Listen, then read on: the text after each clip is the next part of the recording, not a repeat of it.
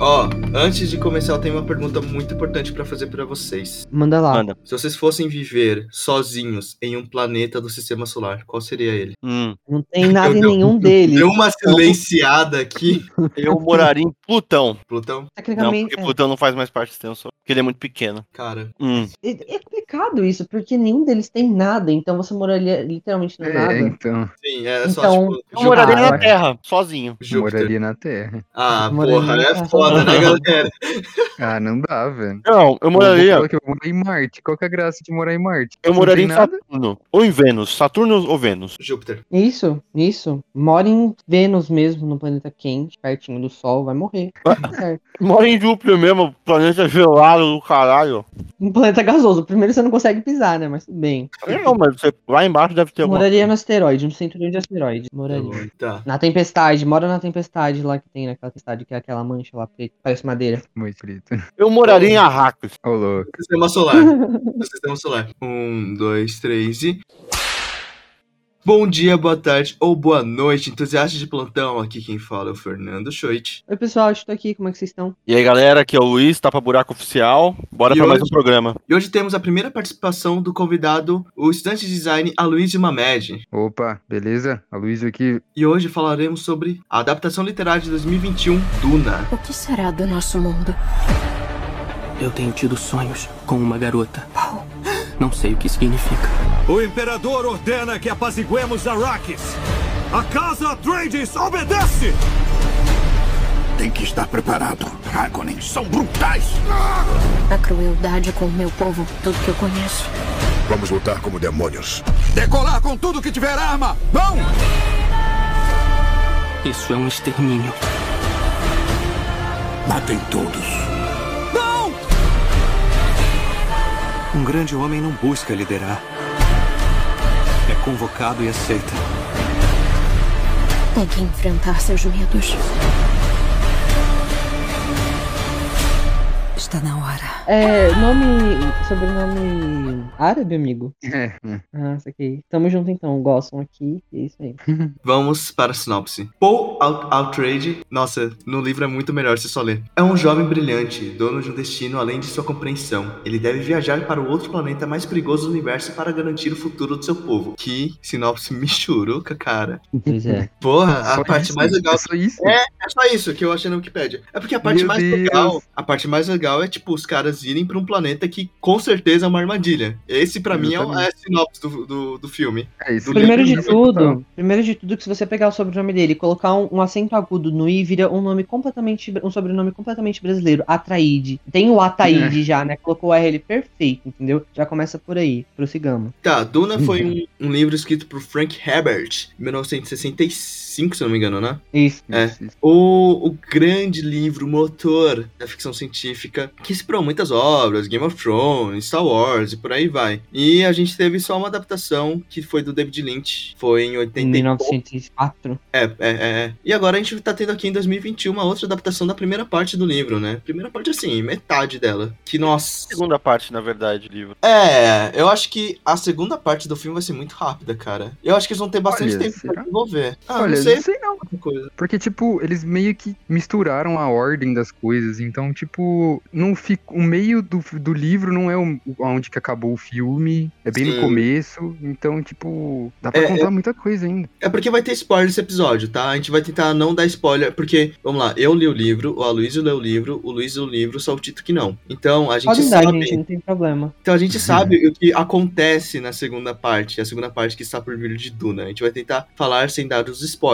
Mas o que eu acho é, Uhum. eles cortaram a linha, eles fizeram desse método pra primeiro. Eles. Eu acho que o, o filme vai começar com o Gurney Halleck pra mostrar o que aconteceu com ele, né? Porque ele some do filme, que é o Sim. nosso Josh Brolin. E porque o clímax do filme era pra ser a luta com o James. Porque não tinha outro lugar pra colocar o clímax. E eu achei muito estranho esse seu clímax. Ele não tem É. cara de clímax. Quando você vê o filme É. acaba, cara, do nada. Sim, eu acho tipo que uma lutinha bem, bem churuca também. Eu acho que o filme deve. A segunda parte deve começar com o enterro do James, né? Acho que vai É. ser isso o, ser, início do filme. Eu achei que talvez devia ser uma trilogia. Deveria? Nossa. Você acha? Eu porque acho. tem outros livros, né? Tem outros livros pra adaptar também. É, eu sei, mas eu- talvez eles deviam ter estendido um pouco mais a toda a, a parte onde eles estão em Arrax. Assim, antes deles encontrarem os Freeman, antes deles irem atrás dos Freeman, tem toda uma etapa de político, uma questão política por trás, é, que eu acho que foi muito deixado de lado. Eu acho o filme muito confuso pra quem não, pra quem não leu. Acho que pra quem não leu, a, a figura da, da Bene Gesserit, das Bene Gesserit é muito estranha. O que, que você achou, Tito? É, o que, que você achou, Tito? Das Bene Gesserit. Você achou que ficou muito, tipo, pouca informação? É porque pra gente foi punhetagem, cara. É. Qualquer coisinha a gente falava, ah, ali, ó, ali o bagulho do livro. Olha aí a informação que a gente precisava. Porque Não, tem todo eu acho um que real, real. É uma coisa bem. foi- ficou- eu, eu tenho umas partes meio confusas mesmo, que falta um pouco de explicação. Eu,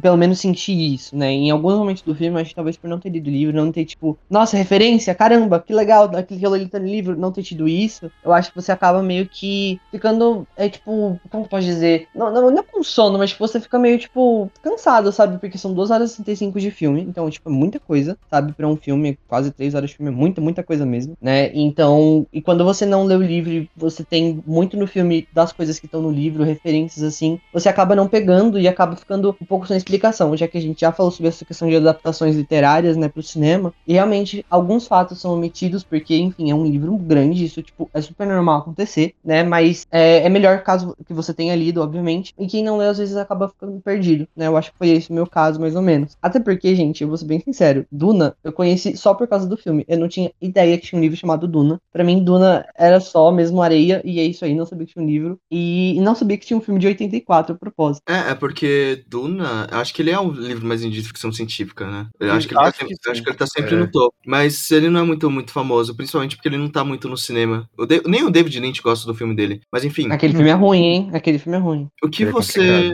É, porque teve muito corte, a produção foi meio zoada. Mas o que você achou? Tipo, teve alguma coisa que você não entendeu da, do Lorde de Duna assistindo o filme? Eu acho que, tipo, não entender é uma palavra muito forte. Acho que é mais umas questões mesmo, tipo, às vezes fica um pouco perdido, mas aí depois a informação ela acaba aparecendo de alguma forma, você acaba pescando, sabe? Prestar bastante atenção. Eu acho que nesse sentido. É um filme muito bom. Eu acho que eles acabaram pensando bastante na- nos dois pontos, né? Nas pessoas que leram o livro, né? Na verdade, eu não sei dizer ao certo, mas eu imagino que vocês possam responder isso melhor. E para as pessoas que não leram, sabe? Então acho que pra mim eu consegui entender bem a história. Foi uma coisa bem fluida. Que nem eu falei, tem alguns momentos que são um pouco. Não, não vou dizer nem mais parados, mas tipo, você acaba meio se perdendo, mas que depois é explicado. Então você fica meio, tipo, perdido, mas tá tudo certo também, sabe? Não sei, é meio confuso. É isso, mas, tipo, é bom. Funciona muito bem pro filme, sabe? Pelo menos eu achei. E eu achei, tipo, Uhum. tudo muito incrível. Tudo muito incrível. Eu acho que o problema do filme é ele é um excelente documento visual sobre Duna. Pra quem leu o livro, o filme é muito bom, Certo. porque você você sabe as entrelinhas. O filme te dá uma, um panorama geral e você sabe as entrelinhas. Você sabe o, por exemplo, o Barão, ele é muito mal explorado no filme. No livro, Nossa, ele é. Muito, cara. tem verdade. vários capítulos sobre o cara, tem, sabe, a,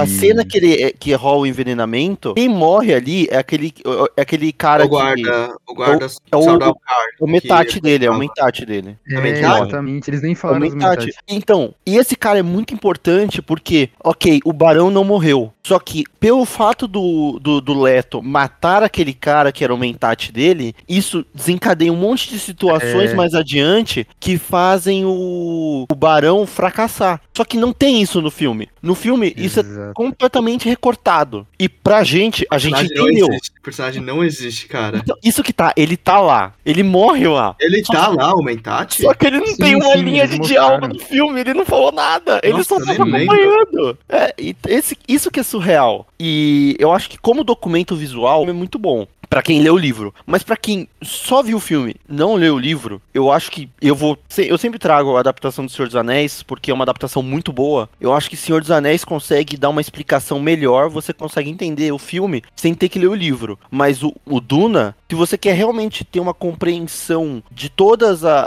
as camadas dali, eu acho que, cara, não dá só vendo o filme, porque o filme fica muito confuso. Realmente, realmente. Tipo, até a partir dos Mentat aí que você falou de não ter mostrado. Mano, a única vez que mostrou os Mentat, tipo assim, de leve foi o da, da família dos Atreides. Que ele só, só deixa o olhinho. Ele só deixa o olhinho É. branco. Acabou. Só E o eles dois- olhinho e ele fazendo uma conta, assim, tá ligado? Fazendo uma conta de alguma coisa rápida. Uau, nossa, mas nem é isso, tá ligado? Se a pessoa Uau, não não. prestar atenção, não sabe o que, que só acha que o cara fez uma conta ali. Não dá nem pra entender. É, e uma coisa também eu vejo sementinha sendo plantadas, que, por exemplo, eles não falam do mod Deep nesse filme, mas tem a É. porra do camundongo em todos os momentos em que o Paul olha, tem um camundongo ali. Sim, sim. Real, real, real. E pra, pra você, Tito, que não sabe, o Mod Deep, que é o, a figura que é o Messias da mitologia, dos mitos que a Bene Gesserit eles colocam, eu achei isso Uhum. muito superficial também no filme, que eles só falam, ah, já colocaram a superstição aqui? Já, já sim, não, não explica. Depois a gente vai entrar nesse Exatamente, ponto do, do, do- da ordem das Bene Gesserit. Mas o Mod Deep é, uma, é um Messias, que também é o nome do camundongo que consegue se adaptar eh, no, no meio de Arrak, sabe? Pra sobreviver, que é o Uhum. Paul, sabe? Porque o Paul ele não é dali, ele não é pra estar ali. A camundongo Aham. não é pra estar na areia. Então o Paul é o Mod Deep. E tem, nossa, Ah, o tá, negócio da. Bene Gesserit também é muito louco. Se o Luiz quiser falar também um pouco. É, Sim, é que a- as Bene Gesserit, ô, ô Tito, eu não sei se você quer saber, mas foda-se, eu vou... Eu, eu vou, vai, amigo, só eu vou vai. fazer você de como se eu estivesse comunicando com as pessoas que não leram o livro, entendeu? Mas o- as Bene Gesserit, elas são uma ordem... Isso não tem no filme, que é o quê? Eles, elas são uma ordem que surgiram depois do Jihad Buteriano, né, que é o nome? Eu acho, eu acho que é. É que faz um tempo que eu li o livro. Acho que faz um É, ano que eu li o livro. Buteriano, Buteriano, coisa assim. E Até um que é o... glossário. Duna tem um glossário, cara. Maravilhoso. Não, não Maravilhoso. gigantesco, mas é. Nossa, é um, é um É bom, glossário é bom. grandinho, tá? É, Mas- tem bastante coisa. O problema. Então, tipo, essas Bene Gesserit, elas surgiram. Elas são um expoente desses jihad. Que esse jihad foi uma. toda uma guerra religiosa contra os computadores. Então deixaram de existir computadores. E por isso que tem os Mentat, por exemplo, também. E surgiram essas ordens. A Guilda Espacial surgiu daí. Os Mentat surgiram daí. Que são essas figuras que substituem os computadores. As Bene Uhum. Gesserit, elas estão mais integradas a um misticismo, a uma questão humanista, da lógica e uma coisa mais até espiritual. Mas o problema do filme é que isso é excluído. Isso é, isso é excluído e você não consegue, pra- pelo menos pra mim, eu tive essa impressão, que as pessoas não conseguem entender a importância que as Bene Gesserit têm na, na, na, na jornada do Paul. Porque as Bene Gesserit, elas são responsáveis por colocar lendas nos planetas, criar um misticismo nos planetas para as Bene Gesserits, caso passam por algum problema, elas possam ativar alguns gatilhos e fazer as pessoas adorarem elas. Então, por exemplo, Caralho. e- todo esse negócio do Lissan Al-Gaib é uma coisa plantada pelas Bene Gesserit. Só, só que no livro fica aquele negócio, tá, mas elas plantaram, mas realmente tá acontecendo? Será que isso é só uma... é, é, sabe, aconteceu Não e... só isso, mas o povo também, né? Porque o povo É. não, é só um mito. E depois ele fala, não, eu sou, eu sou o verdadeiro, o Messias. No final do filme ele, ele abraça isso, né? Sim, o sim. Pode falar. E, e isso é uma coisa que não tem no, no filme e que eu acho, tipo, um problema. Cara, um amigo meu, ele entendeu essa parte da superstição só vendo o filme. Tipo, ele pegou assim, ele, ele captou, ele achou que foi... Porque eu acho que eles pincelam, mas eles pincelam as palavras certas, assim, sabe? Que, tipo, se- mas você tem que estar 100% foco ali. É, Tipo, você perdeu pai um ficou- segundo. Eu fui Sim. com meu pai, ele ficou muito confuso. Ele não entendeu nada. Eu tive que explicar pra ele. Às vezes eu puxava ele e falava assim: não, porque tem as casas maiores. Eu tive que explicar tudo aquilo, porque o filme não consegue te, te explicar exatamente qual é o panorama político. cara. Só É. Olha, admito, admito que eu fico um pouco de dúvida nessa parte das casas também. Então, se vocês Ah, tem puderem. muita coisa. É tipo um Se vocês feudo, é puderem tipo dar um uma feudo, passada. É, é tipo um feudo, mano. É tipo feudo. É literalmente tipo um feudo, tá? Saquei, tá. São Deu feudos pegar melhor. espaciais. Então, tipo, por exemplo, as casas menores, elas são responsáveis por planetas. Então, elas dominam um planeta e aí se tornam uma casa menor. E as casas Uhum. maiores, elas são responsáveis por vários planetas, sistemas, entendeu? E Uhum. aí, no panorama político, é, as casas maiores e o imperador, eles estão em grandes conflitos sempre. Porque o, o, a- o imperador tem um, um exército que mostra ali, né? O, que são os Sal. Sardalcar. Mano, no livro é muito melhor você ler do que falar em voz alta. É, então. Sar- Sardalcar, não é? Sardalcar, Sardalcar. Que eles são o quê? Uma. Eles são. Eu não vou dar o spoiler. Tem um spoiler, tem um- uma revelação que eu acho que vai ter isso no filme, mas os Sardar, os Sardaukar, eles são o exército do imperador que são totalmente fiéis, fiéis e eles são, tipo, Um treinamento, um treinamento extremamente rígido. É tipo Rígido, assim, é. Você tem que ir até o inferno pra sobreviver ao treinamento e virar um deles, sabe? E isso é uma coisa que eh, tem até uma relação com os Freemen. Os Freemen têm uma relação com o Sar Sardaukar. Só que isso não é explorado no. é, ah, quer dizer, isso ainda não. Talvez seja explorado no futuro, mas eu duvido muito. Porque por não se Uhum. tratar de uma trilogia. Mas, Mas, eu eu, gostei do Sardaukar no filme. gostei, eu gostei. Eles são uma- um retrato até que fiel, tá ligado? Tipo, você bate um medinho assim. E até que eu, eu gostei. Ó, eu vou eu veio contra você, mas eu até que gostei da figura do Barão. Porque eu acho que ele dá presença. Eu senti um temor. Eu acho que esse temor acontece porque no livro ele usa os. Isso não, não aparece, não dá pra ver muito no filme, mas ele usa os anti, antigravitacionais, né? Que ele é muito gordo. Sim. E aí, ele flutua. Ele flutua. No, no, no filme, ele usa uma roupa muito longa. Acho que isso tem também no livro. Porque o cara não vai tropeçar. E tipo, mano, essa roupa longa dá um, um medinho que ele parece uma cobra. E eu acho que a, a Verdade. presença dele, a presença dele é ameaçadora. Porque quando ele começa a se erguer no ar e em direção do- ao Yue, você vê o Yue com o cu na mão. O olho dele, ele fica tremendo naquele momento. Você vê que a atuação dele tá muito boa, porque você sente medo do que o Yue tá sentindo. E você tá na pele dele, você consegue ver porque o Yue tá com medo. Porra, imagina isso na sua cara, sabe? Sim. Mas, mas isso é real. Eu acho que um ponto que eu ia falar, tipo, eu não sei como eles são retratados no livro, mas eu, eu gostei muito do design dos personagens. Ficou uma coisa muito boa. Deu bastante personalidade pra todos eles, e não só isso, mas que nem o Chute falou, presença, sabe? Até, eu não sei, até alguns personagens que, eu não sei, tipo, eles não parecem, pelo menos pra mim, na minha visão, assim, ser tão importantes no filme, mas talvez sejam mais no livro. É, eles ficaram com um design muito bom e tem uma presença legal, sabe? De tela, tem. Fica muito bom, realmente muito bom. Os atores também são mu- muito bons, né? E não tem nem o que falar. Um elenco, tipo, pesadíssimo desse, sabe? Nossa, tipo, muito pesado, cara. nossa, é óbvio Botaram que tipo, ia ficar uma coisa boa, sabe? Boa, botaram o Josh Brolin, Zendaya. Eu quero fazer um comentário sobre o Josh Brolin. Porque ele é um babaca. Ele é um babaca. Ele é um babaca. Ele falar aquilo do Thanos, onde ele fez uma interpretação do personagem maravilhosa, e aí ele tretas, né? falar que o cinema de verdade é ele aparecer em três cenas. Três cenas? Ele apareceu em três cenas, cara. Eu acho, ele eu acho que eles três acho que eles estão- acho que eles estão gravando junto com a segunda parte. A segunda parte. Ah. Você sabe o que acontece na segunda parte. Mas, cara- tem bastante cena. Mas, tipo, mano, você falar isso. Ah, Não. Eu, eu não acho o Josh Brolin babaca por causa disso. Eu acho que porque ele bateu na esposa. Mas enfim, vamos continuar. Mas eles Também. não estão. Mas eles não estão. Eu não sabia disso. Mas eles não estão gravando a segunda parte ainda, porque ela foi. Só foi renovado agora o filme. Só Ah, foi anunciado agora. Então, É porque ele o só é um babaca de merda mesmo. É porque assim, as pessoas que eu conversei que não leram um livro, eu, tinha uma- eu tenho uma amiga que só falou, eu não entendi nada quando saiu do cinema. Tipo, ah, é bom, mas eu não entendi nada. Eu tenho um amigo, uma amiga que não gostou e não entendeu nada. Tem um amigo que ele gostou muito do filme. Tipo, e ele ficou muito interessado no mundo. E ele foi atrás, sabe? Foi ver vídeo, foi, tipo, dar uma olhada no, material, no material original, procurar coisa. E ele tava muito, muito louco pra saber sobre, sobre esse, esse mundo. Porque é muita coisa, cara. Quando você lê o livro, é muita coisa. E, tipo assim, ele, você consegue ver de onde, tipo, o George Lucas tirou Star Wars ali. Facilmente, sabe? Sim, sim. É, a influência tudo. tipo, é muito clara. Muito, muito clara. Só a voz, velho. só a voz da Bene Gesserit. Você fala, ah lá, o Jedi usando a vozinha. Real, real. e Sim, tipo sim. assim, é, vocês comentaram que o livro tem um glossário, tipo, muito bom. E eu acho que isso é uma coisa muito boa. Porque, por exemplo, eles criaram vários termos, né? O, o autor, no caso, criou vários termos que, tipo, são malucos, assim, tipo, a gente não consegue nem falar direito, mas, cara, isso é incrível. Eu acho, eu gosto muito quando os autores fazem isso. É, isso enriquece a obra de um tanto que traz uma, um caráter muito forte pra obra, sabe? Traz uma personalidade, traz um enriquecimento muito forte. E isso é muito importante. Eu levo como exemplo sempre, assim, o, o, o Assassin's Creed que eu li, que é o Renascença e o Brotherhood, né? Que são os do Ezio Auditore. E, cara, são incríveis, né? Eles têm os próprio, o, próprio, o próprio glossário também, explicando tudo, as expressões, não sei o quê, trazendo os pontos, assim, tipo, são, são iguais, iguais não, parecidos com os da, com da história real, assim. E, tipo, isso é muito foda. Então, cara, eu imagino.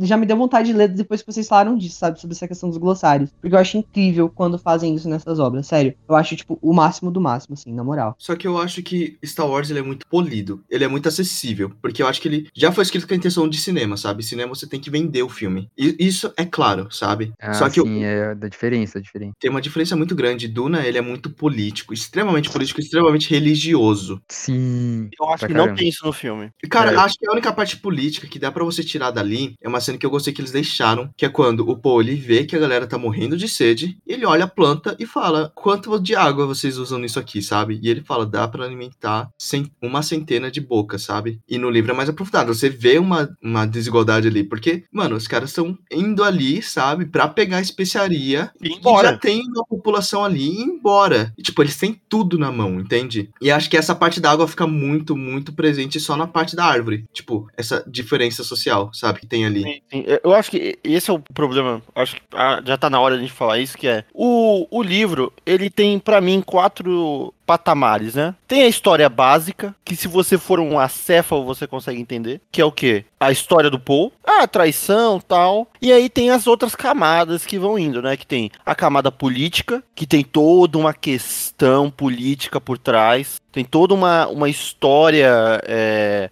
das casas, das relações entre as casas, o imperador, a guilda espacial. Por que, que a guilda espacial tem tanto interesse em Arrakis? Por que, que os Harkonnen têm tanto interesse em Arrakis? E aí tem a trama religiosa, tem a trama mística, e aí depois disso tem toda um, um uma questão é, de universo, uma questão de realidade que a gente não consegue entender bem. Porque o- nem o livro ele tenta te explicar. É um- parece que existe alguma coisa que conecta esse mundo, sabe? Que, que mantém as coisas unidas, mas a gente não sabe o que, que é. No. E, eu, e eu fiquei com a impressão de que o filme inteiro é uma explicação geral, assim, sabe? Ainda Sim. não. Ainda tá explicando tudo o filme inteiro. Por isso que eu acho que devia ser uma trilogia pra gente conseguir ver as outras camadas. Porque Pra nesse caramba. filme eu só consegui ver um pouquinho da camada religiosa e, tipo, o resto do filme todo é a história básica do Paul. Você, cons você consegue ver ali claramente uma jornada de um personagem que foi traído, que agora tá se reerguendo e vai conseguir um exército pessoal. É E vira um babaca, e vira um babaca. E vira um babaca. Vira um babaca, ele vira um babaca. A Lady Jéssica, que é a melhor coisa, assim, nessas primeiras partes do livro, é algo que eu- eles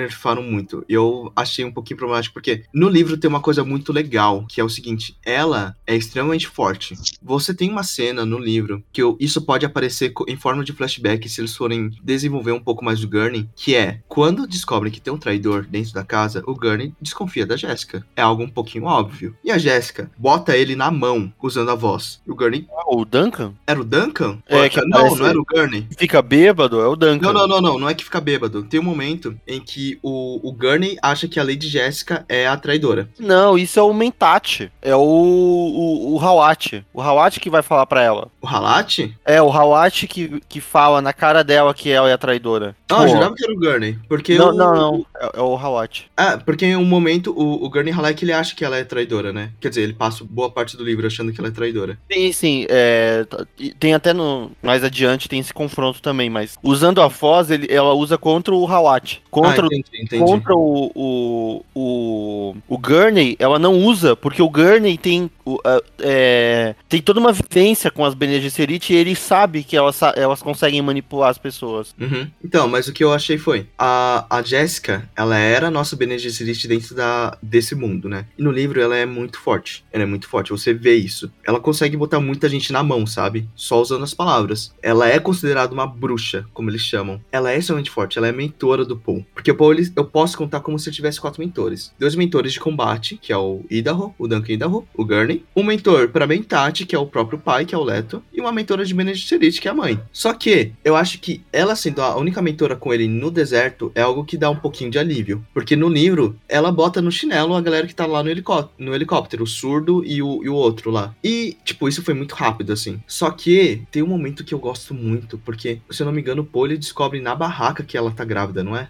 É, É na barraca. é na- no, no- É na barraca. No filme é na barraca. No livro eu Isso. não lembro se é na Não, barraca. não, não, não. No filme, ele descobre antes de atacarem. Ah, é verdade. É na barraca, é na barraca. É, É, e no livro é na barraca. E eu, eu queria que fosse na barraca. Porque na barraca a gente tem pelo menos a nível. Tipo, mano, o Leto morreu. A gente não sabe onde tá a galera. Todo mundo morreu. A gente tá no meio de Arrakis, no meio do deserto. Mas você fala, pelo menos a Jéssica tá aqui. E você tem uma confiança na Jéssica. Aí quando a Jéssica fala, eu tô grávida, você bota ela numa fragilidade, amigo, que eu, como leitor, só falei, mano, sabe, fudeu, fudeu. E eu não senti isso no filme. Porque no filme, Sim. eles falam, "É, eu tô grávida. E eles esquecem que ela tá grávida. De resto, eles nem tocam no assunto. Não. No livro, ela fica um pouco frágil. Não totalmente frágil, ela luta muito bem. Ela não é a personagem que fica de escanteio. Mas você fica com um pouquinho de receio, sabe? Que várias vezes ela fala da, da, do bebê que tem dentro dela. Mas isso é um problema do filme. que é um, eu acho que o, o diretor ele fez uma coisa muito boa que foi expandir um pouco o papel do Duncan. A gente realmente se importa com o que acontece com o Duncan, sabe? Porque no livro, quando ele morre, ah, morreu, foda-se. Porque a gente,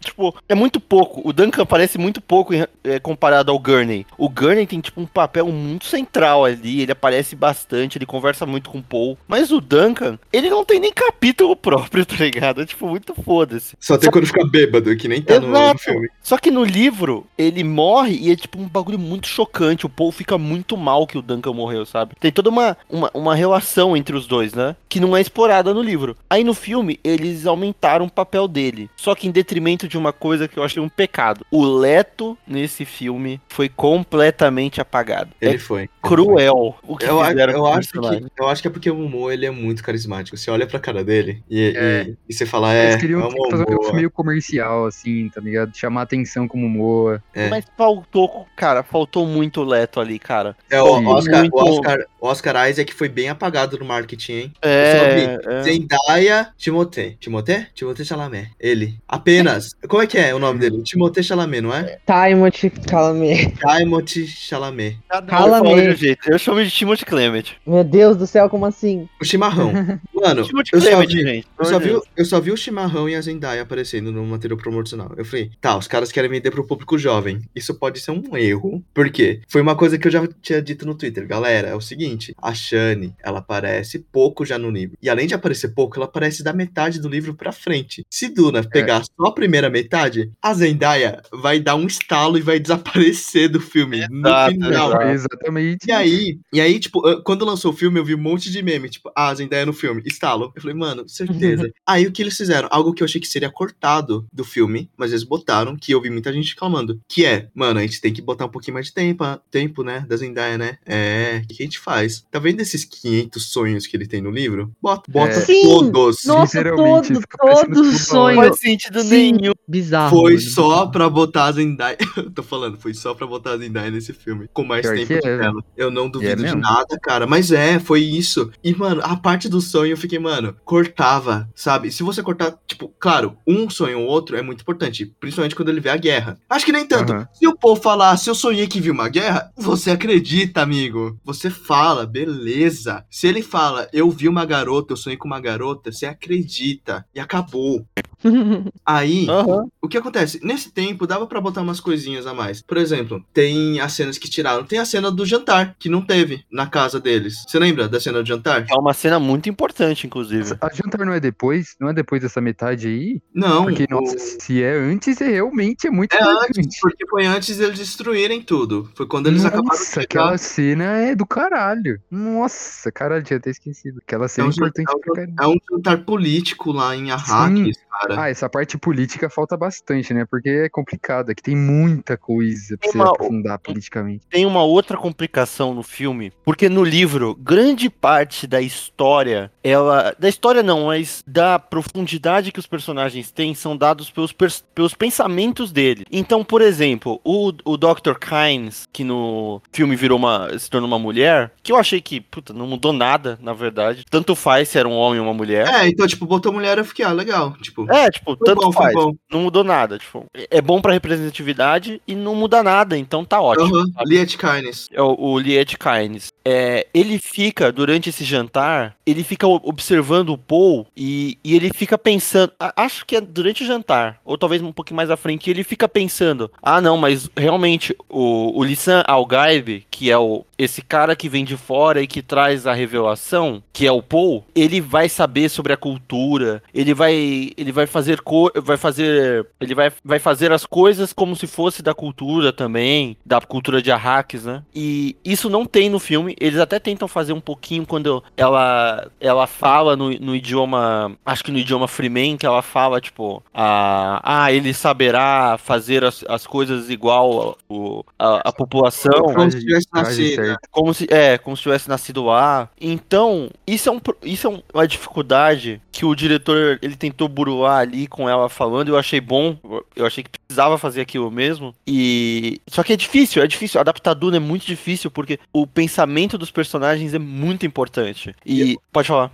E eu acho que do, do- da doutora Kynes, Liet Kynes, é algo muito importante na morte dela. Porque o capítulo da morte dela é tão bom que é só o pensamento. Que ela tá sozinha. É porque no, no filme mudaram como ela morreu, né? Mas no livro, ela cai e tem aquela bolha de, de ar, não tem? Que vai explodir. Que ela morre. Sim, sim, sim. Então, ela, numa representatividade assim, ela vai morrer pelo planeta. O planeta vai matar ela. A natureza vai matar ela. E ela fica olhando um pássaro que pousou ali. E, mano, é, só um pensamento dela. Tipo, isso aqui, eu tenho meu sonho. Tipo, mais pra frente, vai ter natureza aqui. E não vai ser agora, não vai ser depois. Vai demorar milhares de anos. E eu vou dar minha vida por isso aqui. E é um capítulo tão foda. E acaba com ela morrendo. E no, e no filme até que eu gostei como foi a morte até. Tipo, claro que não é tão grande, tipo, não tem tanto espaço como foi no livro, mas tem um sacrifício legal, porque, tipo, em consequência, ela até que morre pro Shalaholod, que é o verme da areia, né? Que ela fica batendo, assim. E é uma coisa Sim. que eu achei estressante, porque quando você lê o livro, toda vez que eles vão se movimentar, eles fazem os passos, né? Da areia. Sim. Toda vez que eu vi a Jéssica e o Paul correndo, eu falei, amigo, para, para, para de correr, cara. Para de correr, o bicho tá vindo. E, e o bicho não vinha. É só, tipo, em momentos muito, tipo, estratégicos que ele sabe, quando eles realmente corriam. E eu falei, mano, sei lá, eu falei, eles vão esquecer do passo da areia, tipo, botaram lá no começo do filme só pra, ó, tá aqui. Mas não, depois eles usam os, os passos da areia. Porque a parte de Arrakis ficou muito pequena. Porque uma coisa que eu não gostei foi que o Duncan apareceu muito rápido. Tipo, tem um puta tempo que eles estão, tipo, na barraca, que eles ficam, meu Deus, a gente tá completamente sozinho, sabe? É tipo vidas secas. Eles estão andando no deserto e é cansativo de você ler. É algo angustiante. É algo seco mesmo. E aí, quando o Duncan aparece, se dá uma respirada. Mas o filme foi tipo, ah, aconteceu isso, tamo na barraca. No outro dia o Duncan aparece e o Paul, tipo, ah, e aí, Duncan? Sabe? Numa boa. É, exato, é, realmente. Que talvez funcionaria melhor se fosse uma série. Nossa, Se fosse uma foda. série, eu acho que Duna funcionaria melhor. Eu já tô há muito tempo pensando assim que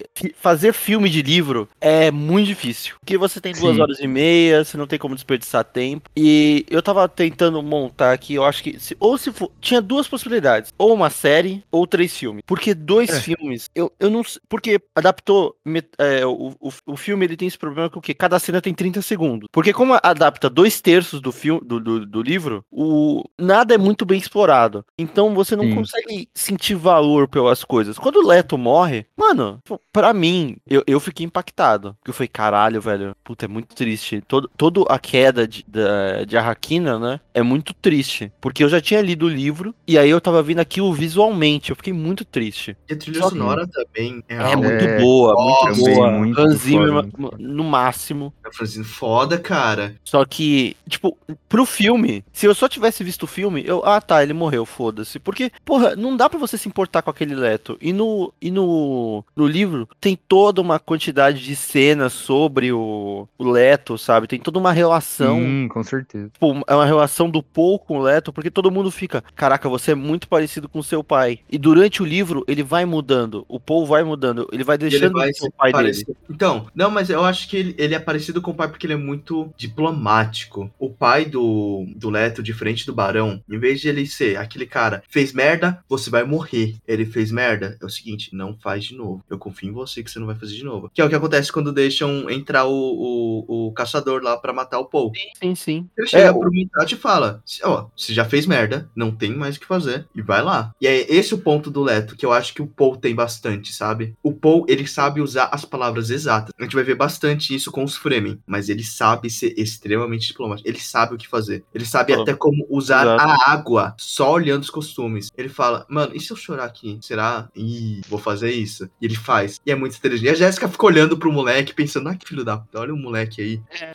Mas isso é uma coisa que o Gurney vai falar mais pra frente, que é como o Paul tá mudando e ele tá deixando de se parecer com o pai e começa a se parecer mais com avô. É, tem essa. Tem várias vezes tem essas menções no livro. E isso é uma coisa que eu fiquei de olho no filme eu não tinha entendido bem por que, que o, o Villeneuve tinha estendido tanto o avô dele. Que é uma coisa que ele também não explica, que é por que, que aparece tanto aquela cabeça de touro, aparece o touro, aparece, o cara morrendo com o Bastante touro. Por quê? Porque isso é muito importante para o, o último terço do, fio, do livro, que é o que? O Paul começa a se tornar um cara mais frio, ele começa a se tornar um cara calculista, ele começa a entender quem são os inimigos dele. E isso Pô, vai. Ele é uma máquina, amigo. Ele vira uma máquina, exato. Ele é tanto um mentate como uma Bene Gesserit, como uma. Tem uma Lutador. figura do. É um lutador. Então, ele é uma figura muito difícil de você ente- compreender. Eu não sei se, cara. Talvez no filme, o nego só vai achar que o, o Poe é um babaca, tá ligado? Por enquanto, por enquanto parece, mano. Porque por enquanto tá muito. Tipo, sei lá, ele não mudou. Ele ainda é o moleque, tá ligado? Deu aquela. Quando eles estavam na barraca e tudo. Mas, cara, ainda.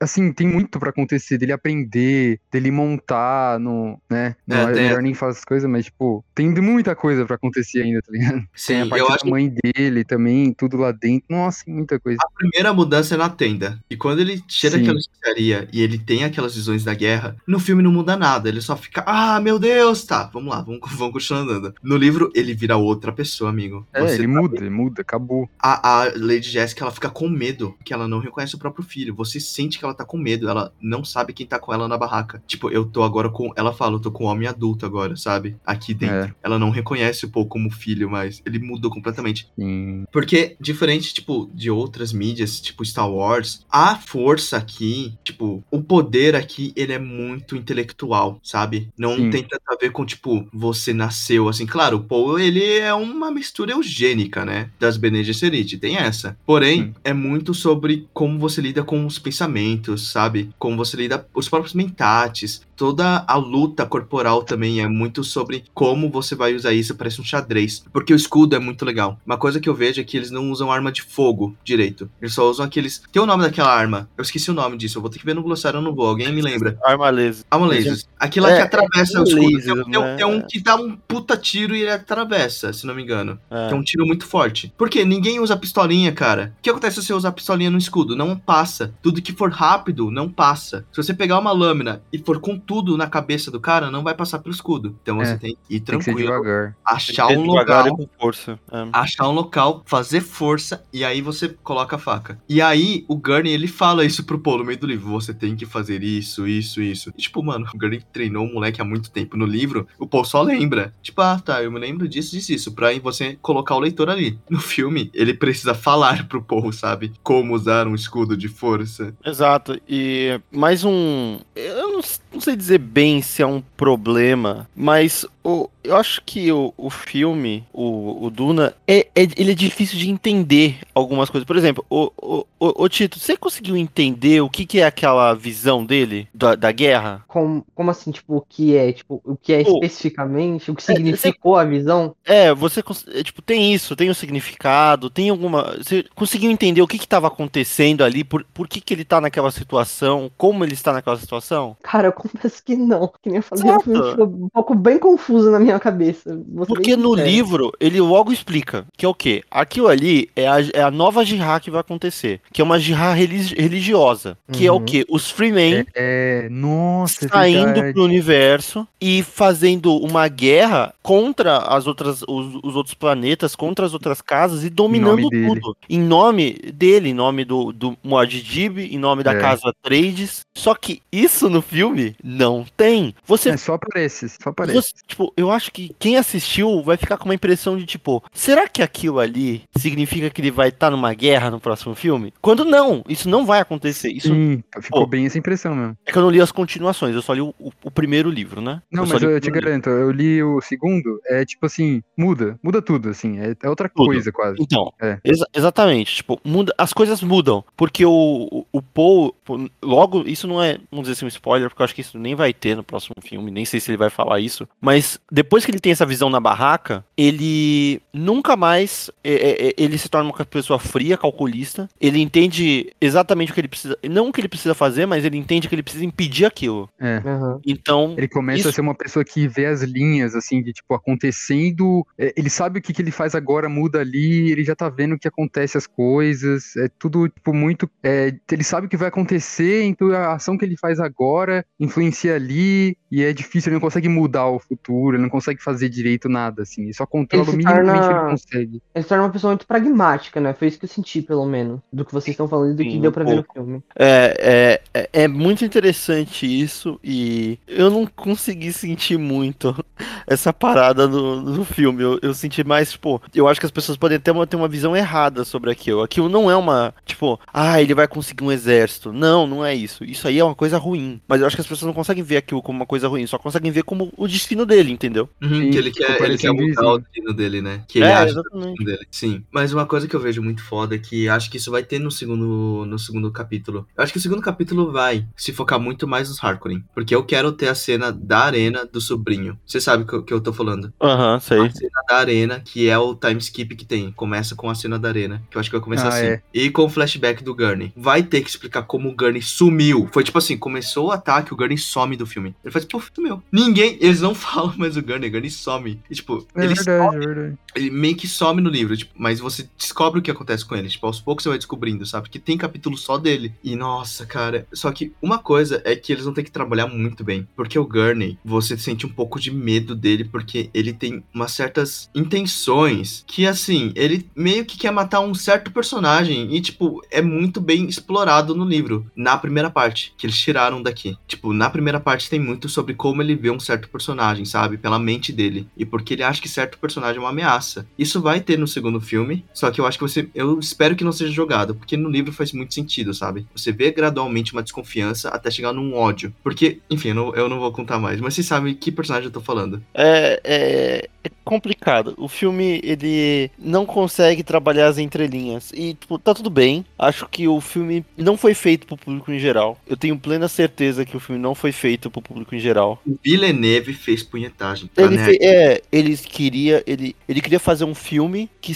ele se assimilaria muito com o Senhor dos Anéis nesse aspecto de tipo, quem, se você ler o livro, você vai entender. Você vai, ah, isso aqui é isso aqui, isso aqui é isso aqui. Ah, tem essa referência a tal elfo, pá. E no Duna é a mesma coisa. Você Uhum. tem cenas, por exemplo, que tem toda uma aquela parte onde quando a Bene Gesser- a Gesserit vai fazer o teste no Paul pra saber se é, ele também é uma Bene Gesserit, A Revenderenda Madre? a Reverenda Madre, você da consegue mão, ver a- não é? A mãozinha. Sim, é. Você coloca a, a- a mão na caixa. É, O que tem lá nessa legal. caixa? Essa cena foi foda. Dor. Eu fiquei, mano. Então, Essa cena foi Isso que- foda. foda. isso que é uma coisa interessante que é o quê? Você, a Jéssica fica, tem toda uma parte do livro nessa parte, tem toda uma parte nesse, nesse capítulo da, da Jéssica pensando e você consegue Na tipo, porta, na porta. É, na porta. E você consegue ver que ele posiciona ela na porta e fica tipo uns 3 segundos só com a cena dela olhando pro nada. E você fica tipo, ah, ela tá pensando. Porque é o bagulho do livro. Então, tipo, é, é quase como se fosse um bagulho visual. É, tipo um documento, um documentário visual, entendeu? E. Eu posso falar uma coisa? Foda. Assim, Hum. nessa hora do filme, eu achei. eu Não sabia, eu, tipo, eu não tava entendendo aquela parte especificamente, né? Tipo, por que, que ele tava fazendo aquilo, né? De colocar a mão lá dentro e tal, eu senti tudo isso. E aí, quando, quando ela começou a falar lá fora, né? Que tem um momento que ela tá pensando, eu acho que justamente nessa hora, ela tá da porta pensando e falando com ela mesma, né? No filme. E naquela hora, tipo, eu achei que, sei lá, ela tava, sei lá, fazendo alguma coisa pra que desse certo pra ele, tipo, sei lá, mandando pensamentos positivos, mas, tipo, como se fosse uma coisa mais bruxaria mesmo, assim, sabe? Eu acho que foi uma.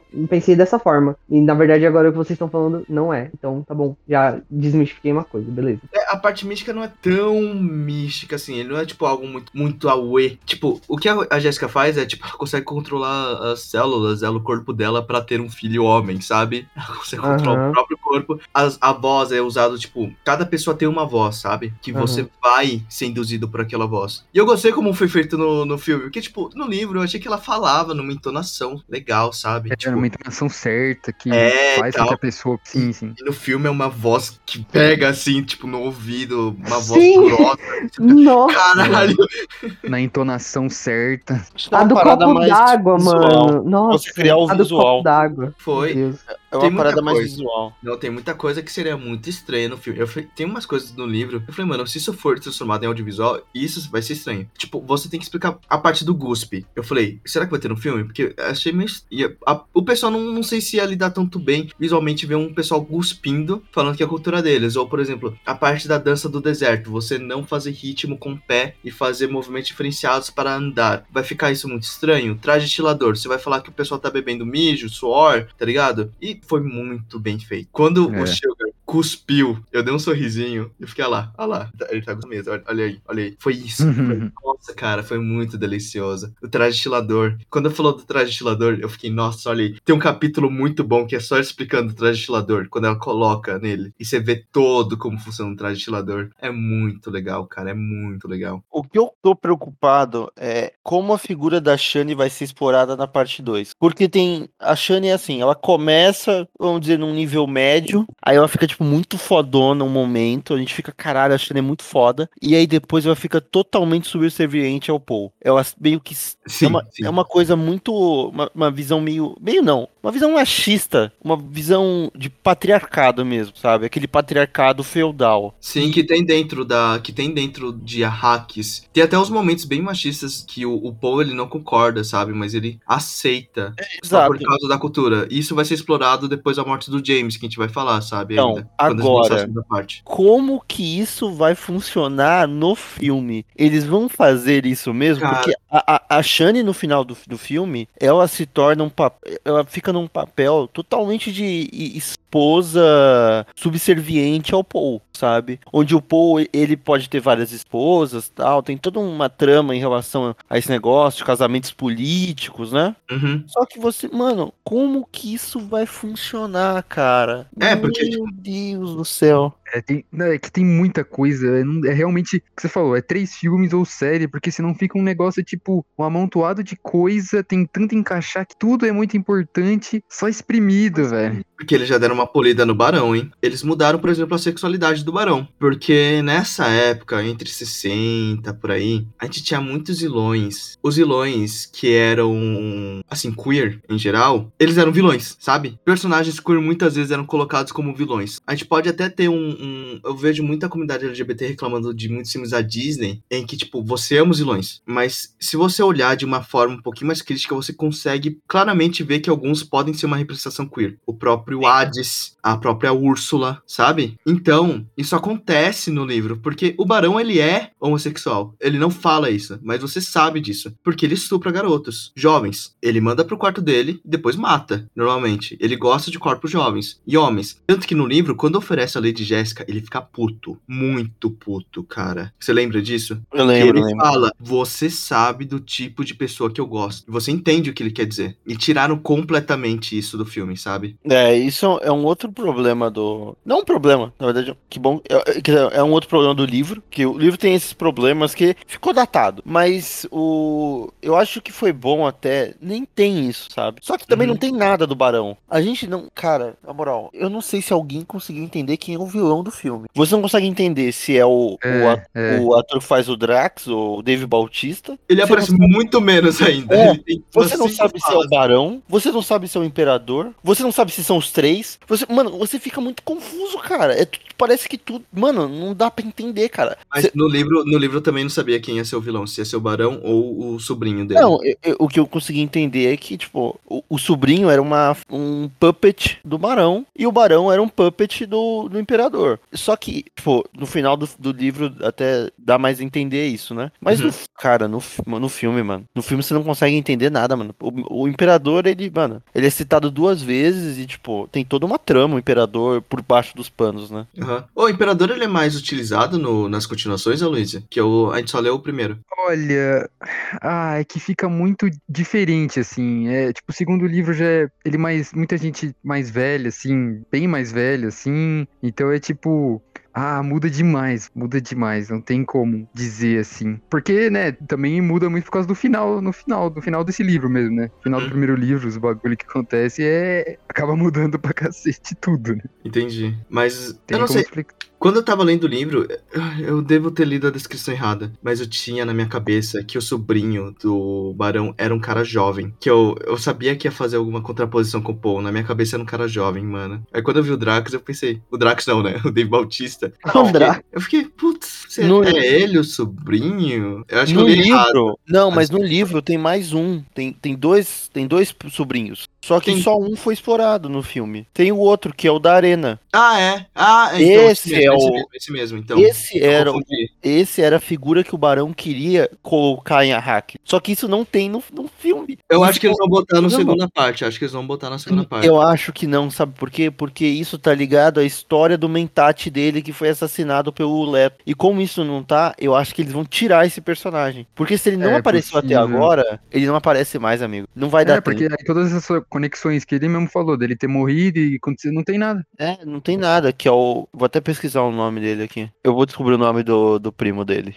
Nossa, cara, mas assim, eu, eu achei o filme muito bom. Eu achei que, principalmente no momento em que ocorre o ataque em Arraquina, ver isso numa tela grande com o som do Nossa, Villeneuve foi é. uma sensação, cara. Foi uma experiência. Foi Que eu- muito foda mesmo. Foi muito bem feito. E você vê todos aqueles soldados, você vê todas aquelas explosões. Eu fiquei, cara, e a trilha sonora no talo. Se não fosse a Nossa. trilha sonora, eu acho que não daria tanto sentimento. Ah, por exemplo, a cena É. da caixa. A cena da caixa do livro, ela é agoniante. Porque você vê a visão do Paul, e o Paul não sente a mão, ele não sente a pele, ele sente estar queimando, e você É. sente, mano, que dor imensa. No filme ele fica, ai, ai, ele faz uma cara assim. Só que, só que a gente sente a dor como? Na trilha sonora. Que ela começa É. a aumentar muito, muito. E aí você fala, Faz parte demais, não tem como, você vai sentindo. sim, sim. Eu Inclusive, eu queria falar isso. A trilha sonora, primeiro, tipo, dela é muito boa, né? Em segundo lugar, é, é um filme que eu fui assistindo, eu tava assistindo aqui em casa, né? Eu não fui assistir no cinema. E quando eu assisti, eu não sei se foi uma versão que eu peguei na internet ou alguma coisa assim, mas a parte, tipo, do, tipo, mais. Não mais de ação, mas tipo, que a trilha dava aquela, aquele boom assim. É. Cara, ficou muito foda. Ficou muito foda. Tipo, a gente tem o. aquele negócio. Mais que nome? Home theater aqui em casa, né? Então, tipo, mano, ficou muito foda. E daí eles vão, tipo, circulando a casa inteira. Meu Deus do céu, a casa vai cair, velho.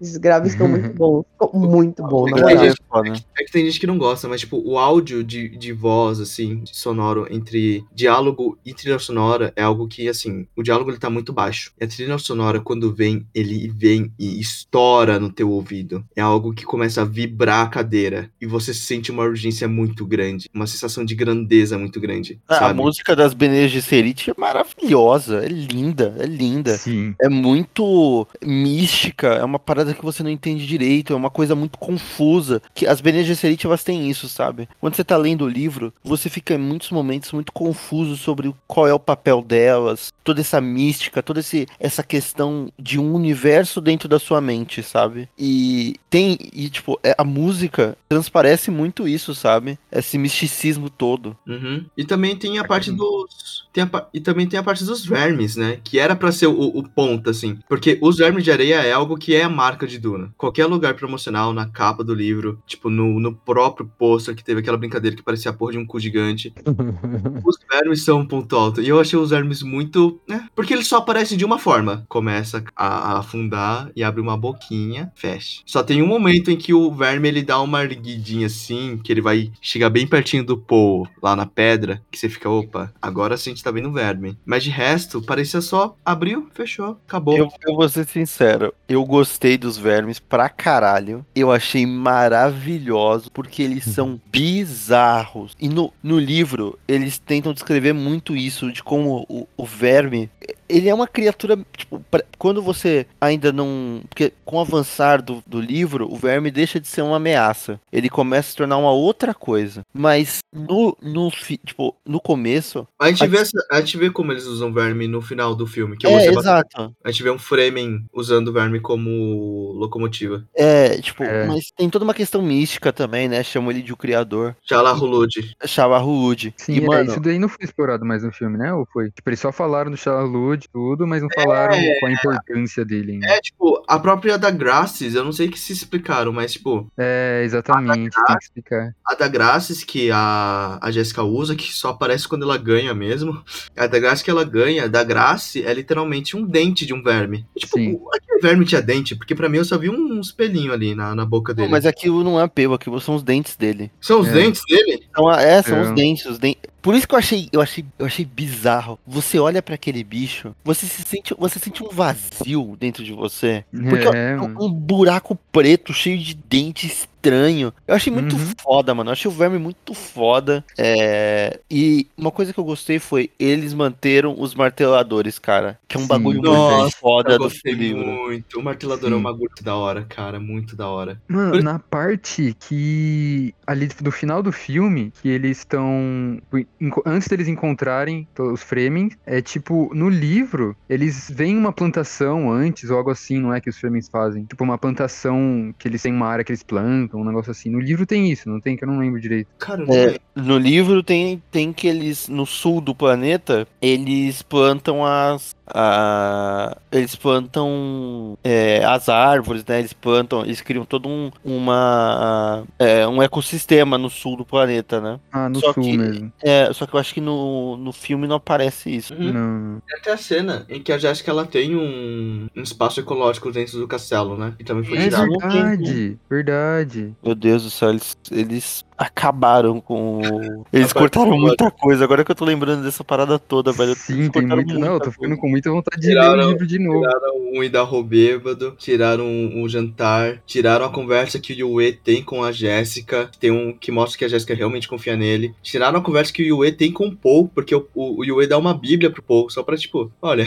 desencargo de consciência, tava aqui uma bíblia, sabe? Aquele. E é um papel que não aparece direito, né? Que é, é tipo um, um tubo que você puxa ele vira um papel, assim, né? Que eu acho. Nossa, muito- É um livro, é um livro, né? É um livro. Isso me lembrou uma Ah, parada. O, o Yue é completamente cortado desse filme. O drama que o Yue passa pra acontecer a Eu traição. gosto do é, Yue, tipo, cara. É um personagem. Eu é- gosto. ele é um personagem muito bom porque ele é o traidor, ele é o ele é o Judas, cara. Ele é o Judas. Imagina, tipo, tem todo um o Judas também tem todo uma- um negócio, tipo, não é que ele tava traindo Jesus por causa de, tipo, é, porque ele, ele realmente odiava Jesus, é porque ele queria que o Jesus fizer, usasse os poderes dele e, e, e fizesse as coisas e Jesus foi lá e sacrificou. No caso do, do Yue, é que tem toda uma motivação por causa da esposa e tal. Só que, mano, você não consegue acreditar nas motivações dele, porque você não, perce- não dá pra acreditar que ele ama a esposa dele, sabe? Uhum. Não tem nada. É muito. Ai, muito foda-se. Mas eu, eu, Parece um cara que traiu aqui. Não É, explora os mas- motivos ou tudo demais. Mas no livro, eu, eu, eu, eu até que senti uma empatia do Yue no filme, no filme. Eu senti um pouquinho de empatia dele, sabe? Eu acho que em, em certos momentos, sabe, como ele vai falar com o Leto, eu senti na atuação dele que ele realmente não tinha um ódio, sabe? Quando ele fala, você sente que ele não tem um ódio. Quando ele deixa lá a marquinha dele no helicóptero, você vê lá o losango dentro do helicóptero, que ele tá tentando ajudar eles também, ele deixa lá um kit de hacks. Uma coisa que eles tiraram também é que tem toda uma intriga sobre quem é o traidor dentro do castelo. Tem, pra caralho. Por muito tempo tem essa intriga. Lá no filme eles nem sabem que tem um traidor, só descobre quando acontece. É, só. Exato. Uf, aconteceu aqui. Por isso que eu acho que deviam ser três filmes. Porque. Caralho. filme,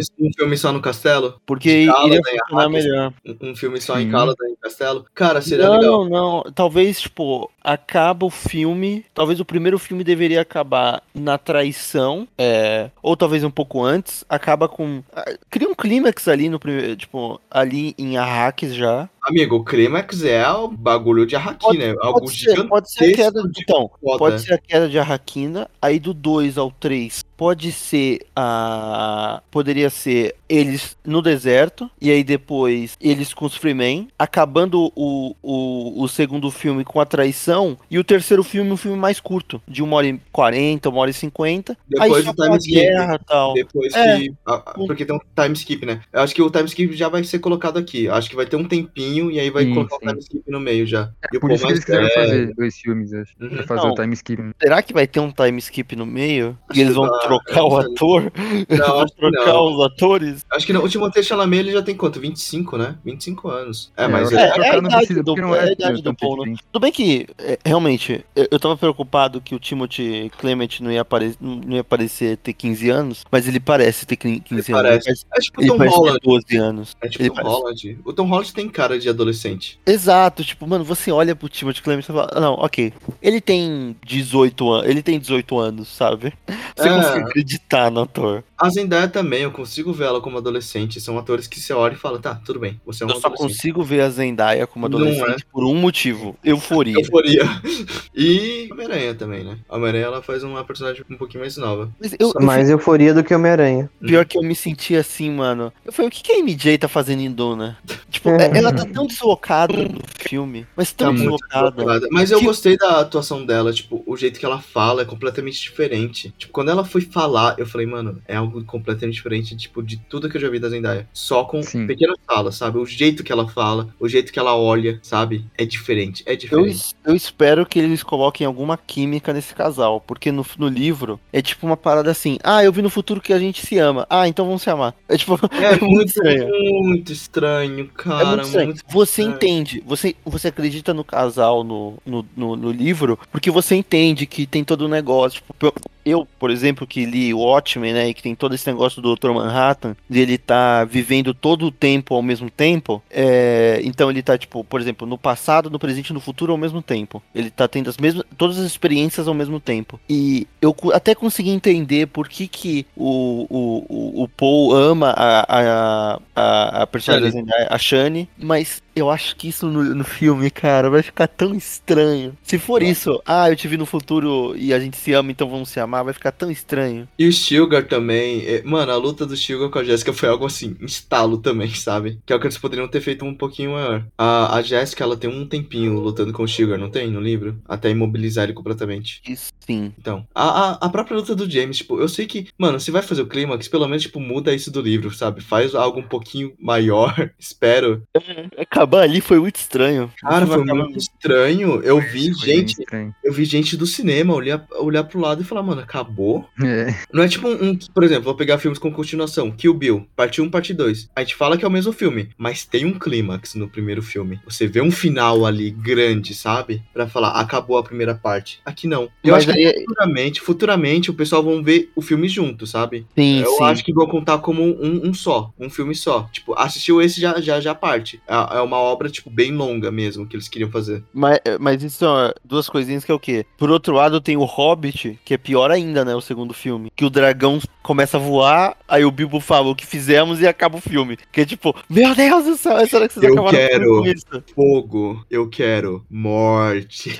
O que nós fizemos? Ah, créditos. Meu Deus do céu. É tipo, seria equivalente, sei lá, o, o, o Luke estiver atirando na Estrela da Morte e aí créditos. Ele- Ah, Luke está prestes a atirar na Estrela da Morte. Créditos, foda-se. Nossa, Aí eu tô, eu tô com e eu- muito medo dessa segunda parte, amigo. É, eu também tô. Podem cagar. Porque eu gostei da primeira. Eu gostei da primeira. E eu falei, mano, o pior que é, quando se tem uma pressão do público que gostou, fudeu. Você vai ter que entregar algo melhor, normalmente. Não, será? Mas eu acho que eles conseguem, velho. Porque tá, tem, tem muita coisa. E cara. é muito foda essa parte também. Eu acho que vai. Ah, Tem muito tem filme, Eu como acho, eu acho tem que o rolê não é entregar algo melhor, eu acho que é entregar algo no mesmo nível, pelo menos, sabe? No mínimo. Porque sempre continuação tem sempre esse tipo de problema de às vezes não ser a galera, a galera vai botar mais expectativa, não tem como que fazer. Por Vai, exemplo, eu vou, dar, eu vou dar exemplos de continuações que, tipo, a gente esperou. E eu acho que por pressão, eles fizeram uma fanbase ali, uma, um, um fanservice. It. It foi assim, eu senti isso. Foi horrível essa continuação. Porque eles quiseram, quiseram trazer os personagens antigos, tipo, os atores antigos crianças, e não precisava, e fazer um puta bagulho ali. Guerra Infinita pra, Guerra, pra Ultimato, eu senti isso bastante, sabe? Ah, mas Guerra Infinita e Ultimato foram, Foram gravados juntos. juntos, sim, sim, sim. E não sei, eu, eu tô com medo. Eu tô com medo, sabe? Espero que seja tipo um poderoso chefão parte 1, parte 2. Kill Bill, parte 1, parte 2. Aí sim, aí sim, mas. Mas eu, eu gostei muito do filme. Gostei muito do filme. Eu saí de lá, caralho, amei. Eu já vou entrar aqui então pras partes finais. Ó, meus comentários. Eu acho que o filme, ele teve. Ele é longo, ele é longo. Eu entendo o pessoal que não gostou dele por ser longo e por ser muito informativo. É muita informação jogada na sua cara. É tipo um livro que se você piscou, acabou. Você não pode reler ele de novo. Você não pode voltar na linha. Você tem que ir até o final, porque é um filme, você não pausa ele. Acontece que quem lê o livro já tem isso. O Villeneuve falou: eu vou fazer isso aqui pelo livro, eu vou pincelar quase tudo. Então, pra mim, foi uma experiência muito boa, sabe? Pra minha mãe, que só leu o antigo, ela gostou muito também por causa disso, que ela já tinha uma base firme ali. E eu entendo a galera que não gostou. Eu entendo completamente. E eu também entendo a galera que amou o filme, que amou o filme sem nunca ter lido o livro e foi atrás, porque tem um mundo muito grande. O que você pega é o lore dele, é o world building que é muito complexo, é muito grande. O, o livro é excessivamente grande por causa disso. E tem pequenas coisas que fazem você pensar, nossa, isso é muito legal. Por exemplo, uma cena que tiraram é, enquanto o Paul ele vê que a galera tá tipo usando a água, usando a água para tipo dar para as plantas do outro lado, os Fremens eles desenvolvem uma tecnologia para tirar a água do orvalho das plantas. Então, tipo, o que tem de vida, as plantas morrem, mas ele fala, as plantas morrem para quê? Para que a galera consiga beber água, sabe? Enquanto isso a gente tá dando água para as plantas. Então, é algo muito, muito bom. É algo muito bom. E eles deixaram bem pincelado, mas eu gostei muito do filme. Eu gostei como ele foi trabalhado, eu gostei do ritmo dele, mesmo que lendo o livro você pode ah, ter uma sensação ou outra ali, mas ele foi uma boa adaptação. Ele foi uma boa adaptação. Eu achei ele uma adaptação muito boa, o que eu dou um parabéns, porque é difícil com Duna. É extremamente difícil. Quem viu do Lynch foi um filme só e é corridíssimo. É um speedrun. É um speedrun. Você faz um resumo ali. Você tem que fazer o resumo do livro 645 páginas em, em sei lá, 200. Faz aí. Ca- Cada, capa- cada página tem um minuto de, de cena. E não E dá não pra tem, você nem fazer- não tem nem duas horas de filme, né? Acho que ele tem. Acho que ele tem 2 horas e 15, se não me engano. O filme do, do. Lynch. 2 horas e 16, acabei de ver. Ah, é, 2 horas e 15, 2 horas e 16. É. Mas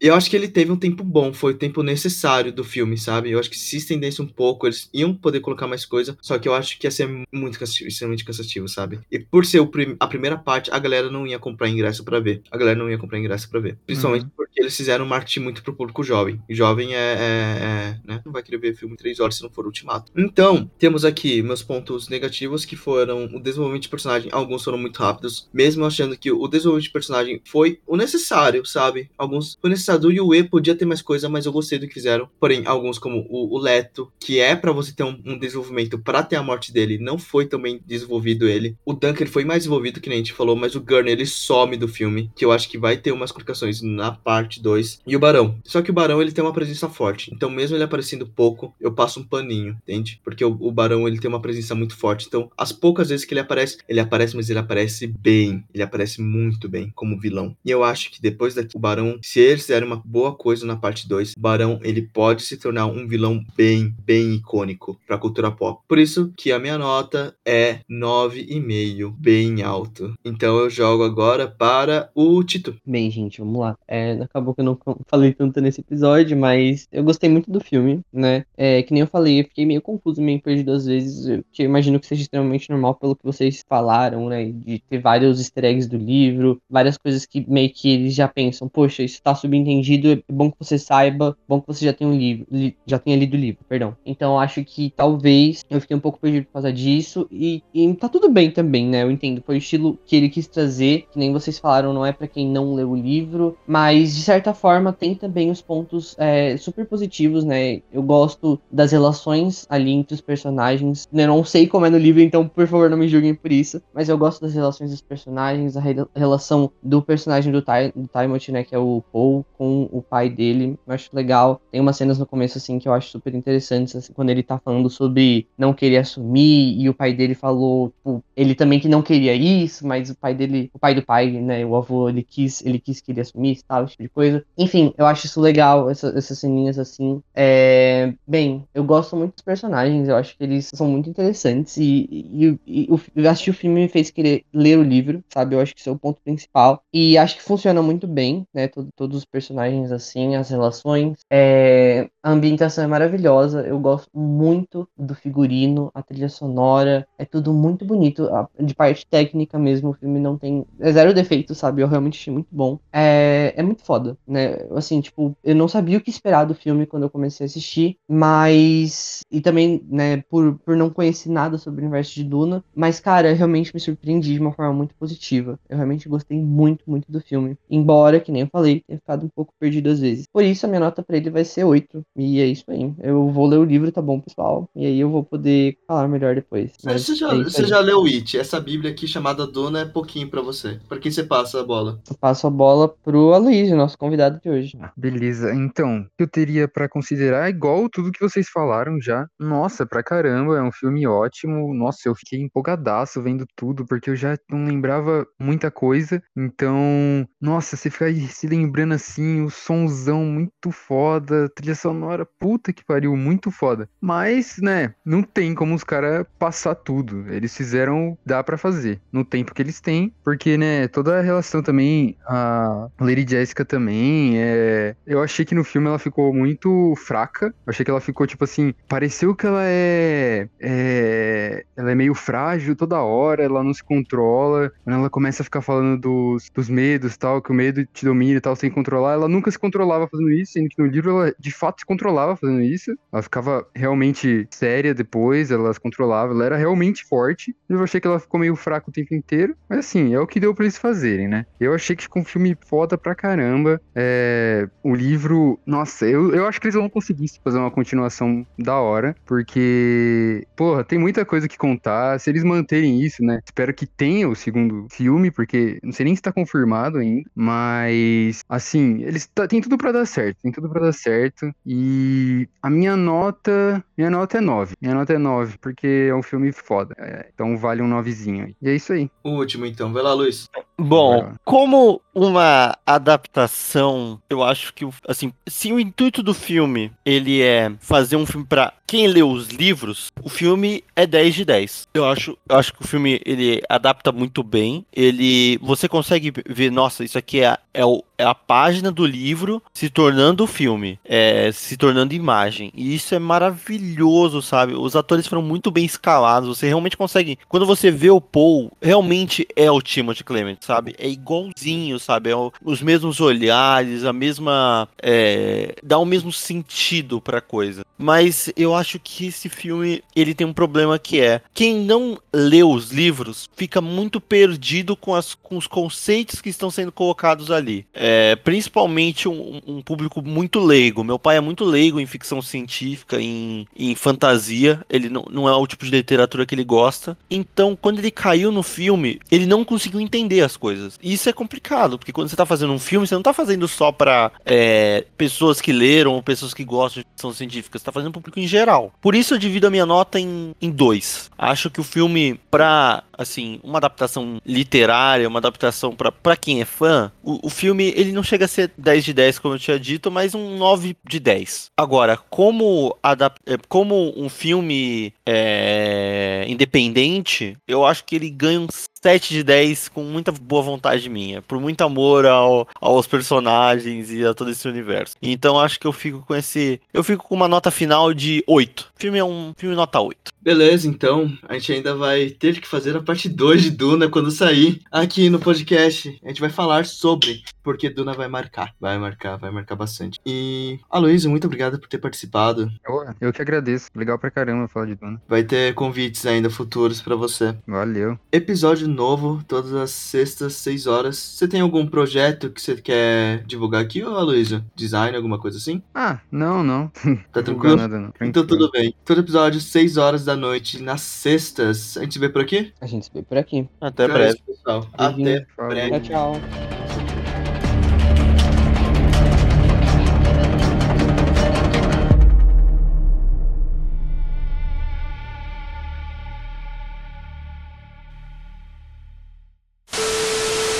Now recording. Façam mais uma coisa, que eu, esque- eu acabei, de- eu acabei de lembrar de uma coisa. O quê? O quê? Eu esqueci de esquentar o bife. Que bife, maluco? O bife que eu vou comer antes. Você vai esquentar agora? É, um minutinho, pô. Relaxa, um minuto. Vai lá, o Craig tá te ouvindo. Oi, Craig. Coloca isso isso na nos gravação, por favor. Por favor. Tô aqui, como é que vocês estão? E aí, galera, tapa buraco oficial aqui de novo. Agora a gente vai falar de um melhor filme, a- uma das melhores adapta- adaptações literárias de todos os tempos. E uma das Amigão. piores também. Amigão, eu sei que você Nossa, não tá acostumado, mas, spoiler mas a, já, a né? galera, a galera não sabe seu nome não, assim, sabe? Ah, desculpa. Nossa, é verdade. Não, corta. Corta isso aí. Vamos fazer de novo. Vamos fazer de novo.